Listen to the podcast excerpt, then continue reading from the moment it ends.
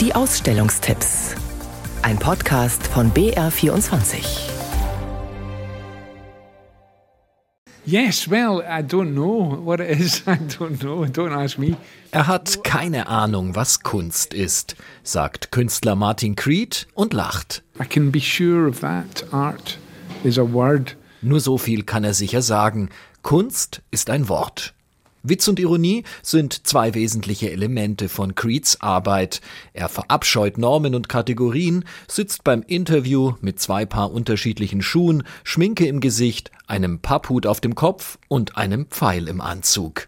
Leben sei Veränderung und Bewegung, sagt er. You know, basically anything that's well defined is dead, basically. Because something that's alive is changing, moving, you know, it's not, it doesn't stay in one place sowie die Luftballons, die im Erdgeschoss des Museums durch die Luft wirbeln, sich aneinander reiben und ja, auch mal platzen. Museumsdirektorin Therese Rode. Es ist ja keine Arbeit, wo man davor steht, Öl auf Leinwand, ganz klassisch, sondern man steht mitten im gigantischen Bällebad. Eine große Party soll diese Ausstellung sein. Der Besucher darf mitfeiern und miträtseln.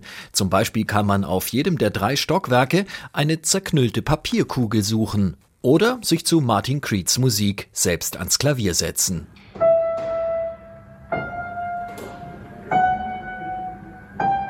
Immer wieder taucht der Gedanke auf, das kann doch jedes Kind. Spielerisch, lustig und intuitiv ist Creeds Kunst. Ich glaube fest an das Nicht-Experte sein, gibt er zu. Wie hat ein Freund von mir mal gesagt, wenn du Musik machen willst, höre bloß keine Musik. Creed steht damit durchaus in der Tradition des Dilettantismus, des Dadas und Punks, mit seinen seriellen Wand- und Bodenbemalungen, Farbstreifen, Farbraster, Farbspiele, aber eben auch in der Nähe zur konkreten Kunst. Kurz ein echtes Erlebnis, ein Gesamtkunstwerk im MKK Ingolstadt bis zum 3. März.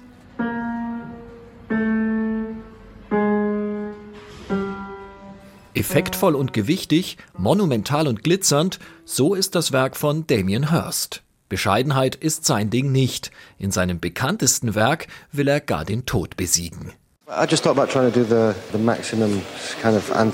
Ich habe versucht, das maximale Anti-Todeswerk zu schaffen, das größte Fest gegen den Tod.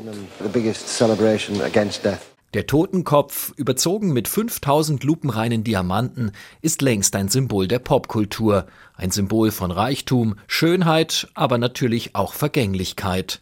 Hörst ist einer der bekanntesten und kommerziell erfolgreichsten Künstler der Welt, aber er ist auch umstritten. Ist seine Kunst mehr als nur bloßer, schöner Schein, mehr als nur Protz und Überwältigung? Ja, meint Muka-Gründer Christian Utz.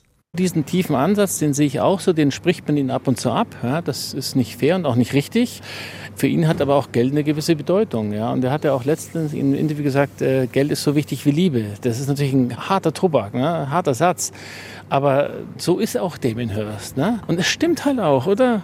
In München kann man sich selbst ein Bild machen, in einer großen Retrospektive mit dem Besten aus den letzten 40 Jahren Hörst im Museum of Urban and Contemporary Art in München bis zum 31. Januar.